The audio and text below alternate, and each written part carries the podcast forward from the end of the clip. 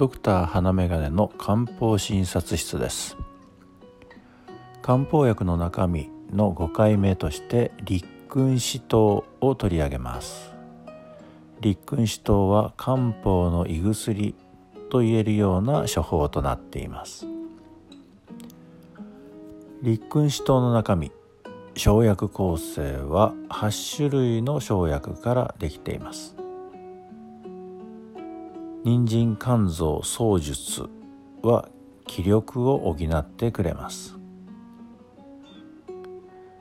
創術と伏量は水の水をさばいて体のむくみを取ってくれます。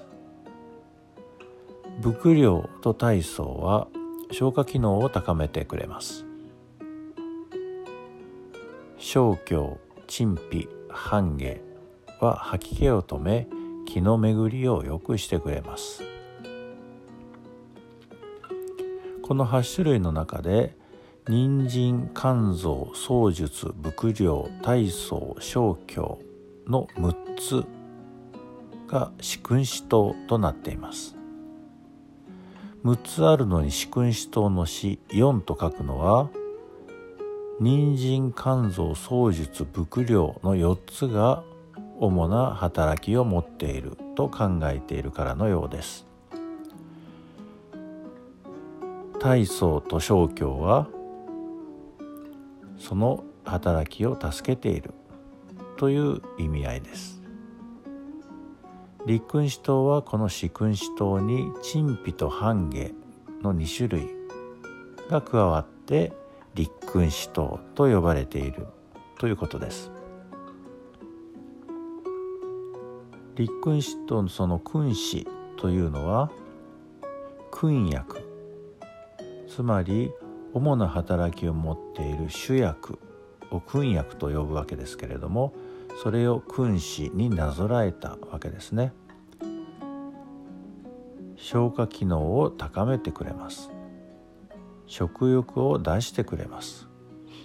この食欲を出すという意味合いでグレリンという物質が近年抽出されています。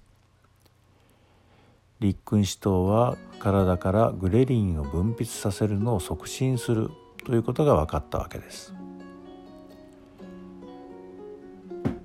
科学的にはあるいは薬理学的にはこういうふうにグレリンなどという物質が一つ見つかると立君子糖の働きがそれによるものが大きいと考えてしまいがちですけれども漢方的にはそのようには考えません。気持ちを元気をつけて吐き気を止めて気の巡りを良くしてなどなどさまざまな生薬の働きによって全体として食欲を出してくれるのだと考えます。吐き気を止めてくれます。冷えの傾向を改善してくれます。気分の落ち込みを軽くします。こういったことも当然食欲を出す方向に働いてくれると考えます。立君子糖のエキス剤は43番です。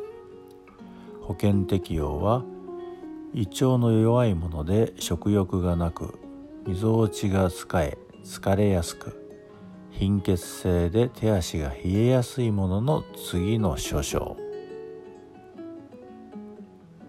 胃炎胃アトニー胃下垂消化不良食欲不振胃痛嘔吐。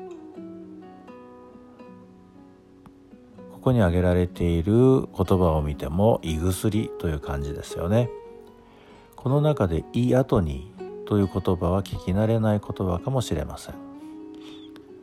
アトニーというのはアトニーと分解することができます。アというのは否定。トニーというのはトーヌス緊張から来ています。トーヌストニーで緊張している状態をあ否定する。緊張してなくてだらっとなっている状態を指します。主に筋肉がだらっとなっている状態を指しているわけです。イアトニーというのは胃がだらっとなってしまって働いていない状態をイメージします。立君子とを使う人のイメージは食欲不振がある。疲れやすい。下痢傾向である。手足が冷える。不眠や不安がある。どちらかというとうつ傾向である。胃のあたりでポチャポチャと水の音がする。みぞおちのところが使えている。などという症状を持っている人となります。